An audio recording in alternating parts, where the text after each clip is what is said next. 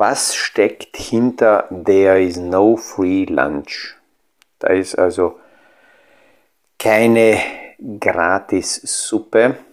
Alles hat seinen Preis. Was steckt dahinter? Das möchte ich heute von einzelnen, äh, von unterschiedlichen Seiten beleuchten. Aus dem Kaffeesatz, der Podcast von AL und E Consulting. Aktuelle Kapitalmarkt- und Wirtschaftsfragen verständlich erklärt mit Scholt Janosch.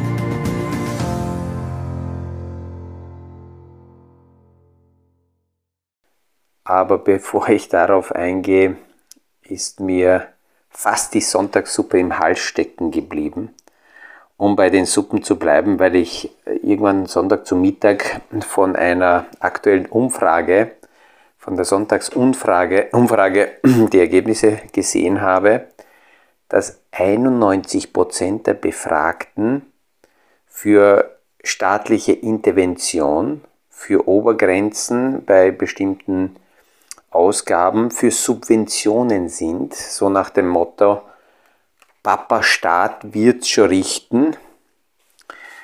Oder der eine oder andere europäische Populist, äh, der das verspricht, dass er das dann richten wird.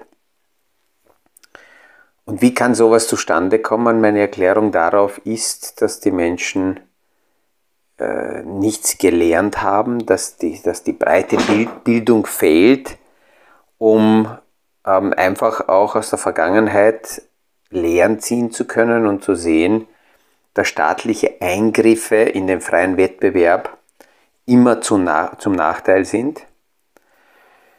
Es ist natürlich so, dass wir aktuell ähm, falsche Eingriffe, zu lange Eingriffe mit der Nullzinspolitik und daraus folgend eine sehr hohe Inflation versuchen jetzt mit der nächsten falschen Politik zu reparieren, aber das verstärkt leider nur die Katastrophe. Und wenn wir nur zu, zurückschauen, vor einigen Jahrzehnten haben wir gesehen, dass die Ostblockstaaten mit ihrer Planwirtschaft, und wir sehen es heute in, in, in Russland, wir sehen es in, in China, dass die Planwirtschaftsmodelle nicht funktionieren und nur der freie Wettbewerb in der Lage ist, Preise richtig einzustellen. Und ähm, wenn wir Ostblock zum Beispiel vergleichen, war, hatten wir dort Planwirtschaft und es war wenig Versorgung und selbst das, was vorhanden war, war teuer. Wenn es qualitativ hochwertiger war, im Westen hatten wir eine, einen freien Markt und dort waren die Güter sogar billiger weil eben der freie Markt über Angebot und Nachfrage, Investitionen, Ausgaben und Entscheidungen regelt. Und am besten ist es, wenn alle Informationen in einem sich bündeln und das ist der Preis. Ja, also das war zu dieser Suppe. Und ähm, warum bin ich darauf heute, äh, möchte darauf eingehen, dass es also keine äh, keine Gratissuppe gibt. Es gibt zwar immer wieder Leute, die irgendwann einmal Glück haben und durch einen glücklichen Kauf oder durch eine Spekulation zu viel Geld kommen und glauben, von diesem Geld können sie dann leben und sie brauchen sich nicht bemühen und sind im Schlaraffenland. Es ist aber auch sehr oft zu entdecken, dass zum Beispiel Menschen, die im Lotto gewinnen, Jahre später ärmer sind als vor dem Lottogewinn, weil sie im Kopf nicht mitgehen, nicht mitwachsen und sehr, sehr oft Glück und Fähigkeit miteinander vertauscht werden. Wenn jemand mitwirken will an Vermögenserhalt und an Vermögensaufbau, dann ist es so, dass hier eine laufende Weiterentwicklung notwendig ist, um, um mental dabei zu sein, ähm, um, um agieren zu können. Damit meine ich nicht permanent die Kurse hektisch zu beobachten und in Panik zu verfallen, wenn irgendwelche Bewegungen da sind, sondern einfach nur mitdenken. Und das ist eben auch ein Preis, den man bezahlen muss, um Vermögenswerte, die man irgendwann erreicht hat, dementsprechend bewahren zu können. Dieses Mitdecken ist ganz wichtig, die Bildung ist ganz wichtig und äh, dazu passt für mich auch schon, there is no free lunch. Das heißt, wenn jemand irgendwann mal ein Vermögen aufgebaut hat, dann bleibt das nicht von selbst. Es hat den Preis, dass man sich darum kümmern muss, dass man damit arbeiten muss, damit die Kaufkraft erhalten wird und möglicherweise das auch noch wächst. Nehmen wir eine andere Anlage oder eine, eine andere Kategorie her, die Anleihen. Bei den Anleihen, äh, die Anleihenzinsen Zinsen sind ja jetzt gestiegen und damit werden Anleihen wieder interessant. Aber selbst die Zinsen bei den Anleihen sind nicht Open-End garantiert. Ich kann mich erinnern, in meiner Schulzeit habe ich zum ersten Mal, so Ende der 80er Jahre, Berührung gehabt mit Anleihen, mit Anleihenfonds. Ein Freund von mir hatte damals von seiner Mutter Anleihen im, mit, mit, mit äh, glaube ich, 9% Verzinsung geschenkt bekommen. Und wir haben uns da gemeinsam reich gerechnet und haben überlegt, was wäre, wenn da mit 100.000 äh, Euro oder einer Million angelegt diese 9%, damals haben wir noch in Schilling uns reich gerechnet, da wäre. Ähm, das Spannende ist, wenn überall die Zinsen steigen, dann ist das okay, dann ist das Zinsniveau längerfristig äh, höher. Wenn aber die Zinsen mal beginnen zu fallen. Und diese Zinsen sind, die Zinsen sind in den letzten Jahren nach unten gegangen, nicht nur weil die Konjunktur das erforderlich gemacht hat, sondern weil hier künstlich über niedrige Zinsen zusätzliche Kreditnachfrage aufgebaut wurde. Aber das ist jetzt nicht so relevant. Wichtig ist, dass wenn die Zinsen steigen und jemand Anleihen mit höheren Zinsen von früher hat, dann kann man sich freuen und sagen, hihi, ich bin gut dran, ich habe meine 9% Anleihe und die neuen Anleihen werden nur mit 4% oder 5% oder 3% begeben, also ich bin besser dran. Die Gefahr ist, und das habe ich immer wieder erlebt, dass hochverzinste Anleihen den Kunden einfach vorzeitig zurückgezahlt werden. Das heißt, wenn man heute hochverzinste Anleihen zeichnet, sollte man im Kleingedruckten nachschauen, ob der Emittent die Möglichkeit hat, diese Anleihe kurzfristig zurückzuzahlen, wenn zum Beispiel die Zinsen drehen, um zu finanzieren, um zu schulden.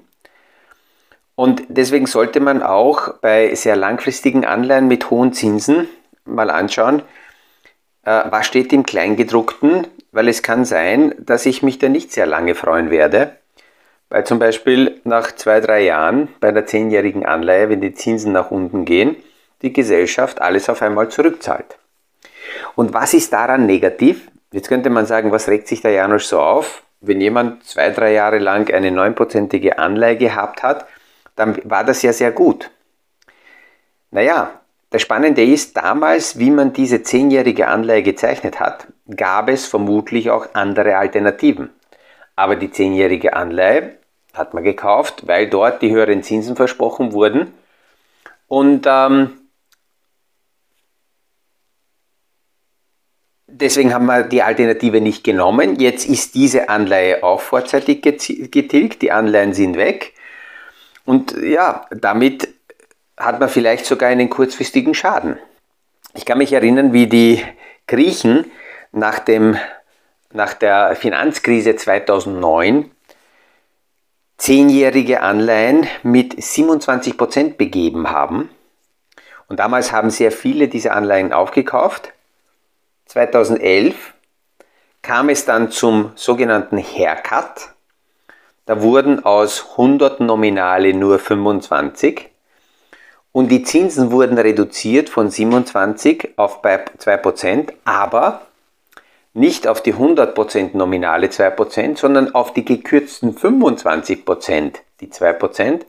Das bedeutet, wenn man zurückrechnet auf die ursprünglichen 100, die Anleihenschuldner haben erstens ihre 100 nicht zurückbekommen, plus die Zinsen waren nicht mehr 27, sondern davon ein Viertel, grob gerechnet 8 und dann auf 2% darauf, also minimalste Zinsen, die man da bekommen hat. Das kann also passieren. Deswegen ist es immer wieder wichtig, auch selbst bei Anleihen zu schauen, was sind die Bedingungen dafür, dass ich diese höheren Zinsen bekomme. There is no free lunch. Nehmen wir eine andere Geschichte. Ein, ähm, ein Kunde von mir hatte Wohnungen, äh, Wohnungen, die nicht über Kredit finanziert wurden und ähm, vermietet waren. Und er war sich immer recht sicher, weil er gesagt hat, was soll mir da schon passieren? Das sind Top-Manager in dieser Wohnung und die zahlen mir auch die Miete und die Miete ist indexiert. Das heißt, ich kann damit Open End rechnen. Diese Wohnung, die er gehabt hat, er hat ein globales Portfolio, war in Australien. Und ich habe selber erst im Nachhinein von ihm, diese, von dieser Geschichte erfahren, dass in Australien in den 90er Jahren eine sehr, sehr große Rezession, eine brutale Rezession aus, ausgebrochen ist. Kurzfristig sind damals die Zinsen sogar auf 17% gestiegen.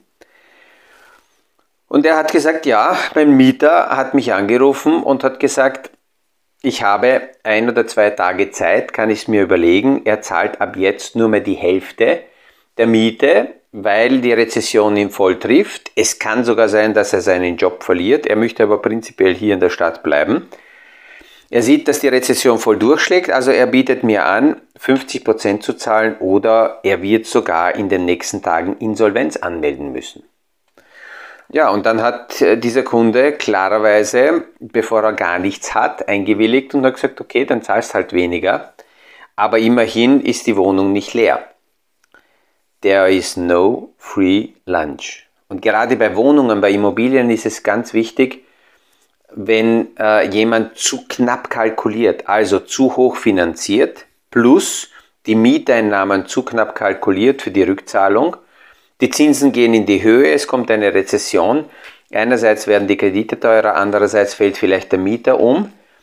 Es ist immer wieder ganz gut, auch bei so hundertprozentig sicheren ähm, Konstruktionen, in Worst-Case-Szenarien zu denken, um sich zu überlegen, was kann hier schiefgehen und wie bin ich darauf vorbereitet, denn there is no free lunch. Gehen wir ein bisschen weiter zu den Dividenden, Dividendenrenditen.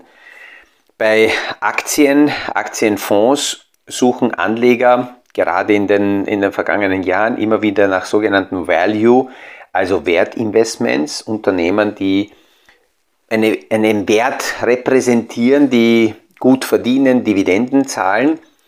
Die normalen durchschnittlichen Dividendenrenditen bewegen sich so ungefähr bei 2,5 bis 3 Prozent. Man muss nicht überlegen, die Dividende, das wird bezahlt für die Vergangenheit, also für das vergangene Jahr. Die aktuellen Kurse beinhalten die Aussichten für die Zukunft. Das heißt, in der Dividendenrendite trifft sich bei einer Aktie Vergangenheitsergebnis und Zukunftsaussichten. Je niedriger die Dividendenrendite, umso teurer ist das Unternehmen heute im Vergleich zu den Gewinnen, die in der Vergangenheit bezahlt wurden. Je höher die Dividendenrendite, umso günstiger scheint das Unternehmen, weil eben mehr Dividenden bezahlt wurden und die Zukunftsaussichten möglicherweise nicht so verheißungsvoll sind. Schauen wir mal kurz als Beispiel an, 9% ähm, Dividendenrendite. Das ähm, kann interessant klingen, aber ich muss mir anschauen, was heißt 9% Dividendenrendite. Äh, warum ist der Kurs aktuell im Vergleich zu dieser Dividende so niedrig? weil im Normalfall sind die Dividendenrenditen so ungefähr bei 2,5 bis 3 Prozent. Also wenn ich bei irgendeinem Titel 9 Prozent habe, dann steckt da was drin. Da sind die Zukunftsaussichten nicht so gut, da stecken Risiken möglicherweise drinnen. Ich habe auch Unternehmen gesehen, die haben 25 Prozent Dividendenrendite ausgewiesen, aber auf der anderen Seite von Jahr zu Jahr 40 Prozent Kursverlust verbuchen müssen, weil das Geschäftsmodell riskant war und teilweise haben sie die Dividende aus der Substanz ausbezahlt und nicht daraus, was sie tatsächlich erwirtschaftet haben. Das heißt, die Dividendenrendite tatsächlich gut zu erwischen, das sind meist kurze Zeitfenster. Warum? Ich möchte das kurz an einem Beispiel erzählen. Wenn ein Unternehmen, sagen wir, bei Kurs 100 startet und eine Dividende von 9% für das vergangene Jahr bezahlt wird. Wenn die Firma gesund ist und die Zukunftsaussichten positiv sind, dann bleibt dieser Kurs nicht bei 100, weil da werden andere darauf aufmerksam und sagen, aha, 9% bezahlt, das Unternehmen ist gesund, die Zukunftsaussichten sind recht gut. Also kaufen wir das Unternehmen, damit steigt der Kurs. Wenn der Kurs steigt von 100 auf 120, 130, aber die Dividende des letzten Jahres ist ja gleich geblieben, dann verändert sich die Dividendenrendite und die beginnt zu sinken, weil eben dieser Basiswert äh, höher geworden ist. Das heißt, wenn heute ich von Menschen höre, äh, die sagen, ja, da gibt es ein Unternehmen und da habe ich einen Tipp bekommen, da gibt es eine hohe Dividendenrendite, dann stelle ich immer die Frage, von wo, von wem haben Sie diese Information bekommen? Wie alt ist diese Information? Über wie viele Hände ist diese Information schon gegangen? Weil die wirklichen Chancen und Zeitfenster, um günstige Dividendenrenditen abfangen zu können, die sind sehr, sehr kurz. Da muss ich also, wenn jemand darauf sich spezialisiert und auf die Jagd geht, dann muss ich permanent präsent sein. Und ähm, muss, muss kurzfristig auch die Nachrichten mir anschauen und die Bilanzen der Unternehmen lesen.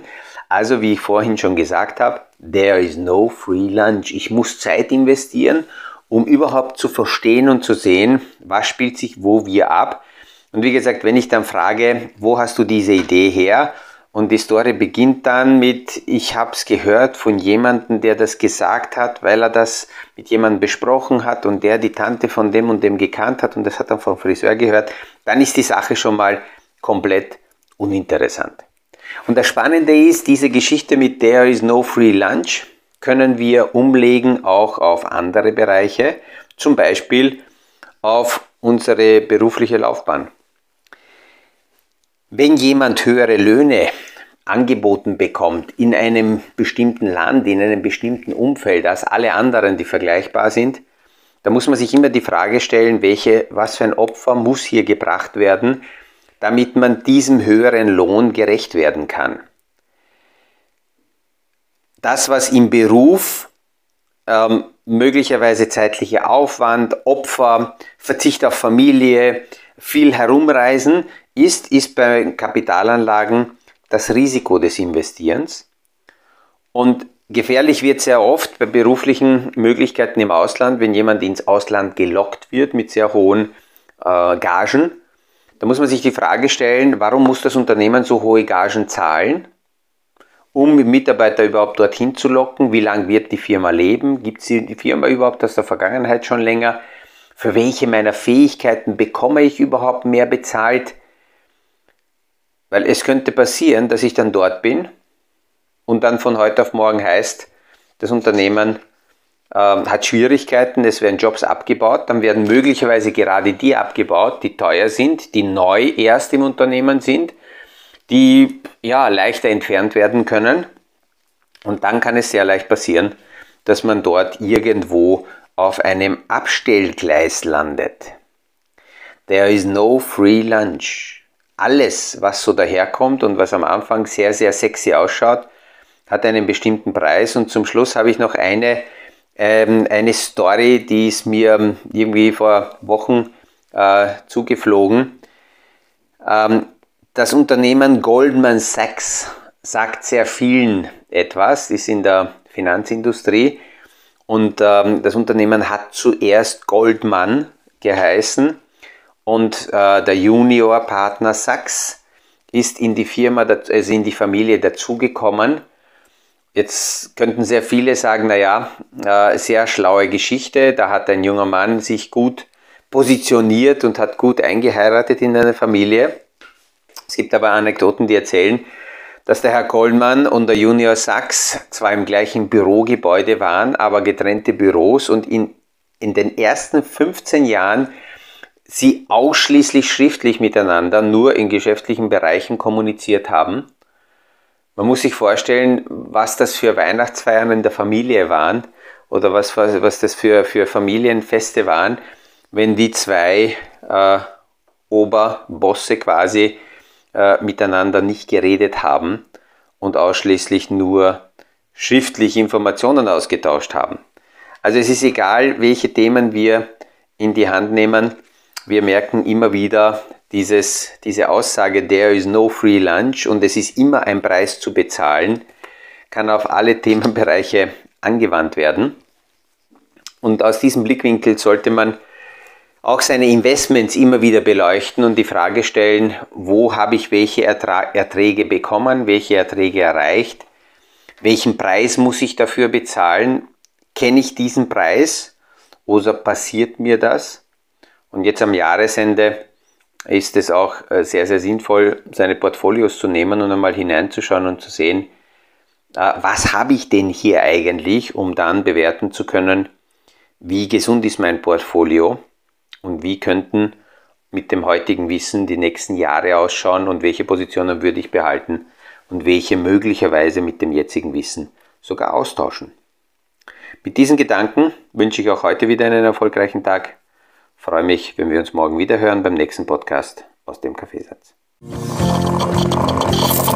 Das war aus dem Kaffeesatz, der Podcast von AL und E Consulting zu aktuellen Kapitalmarkt- und Wirtschaftsfragen, verständlich erklärt mit Scholt Janosch. Aktuelle Fragen, Rückmeldungen und Anmeldungen zum nächsten Kapitalmarkt-Talk findet ihr auf unserer Homepage www.aleconsulting.at.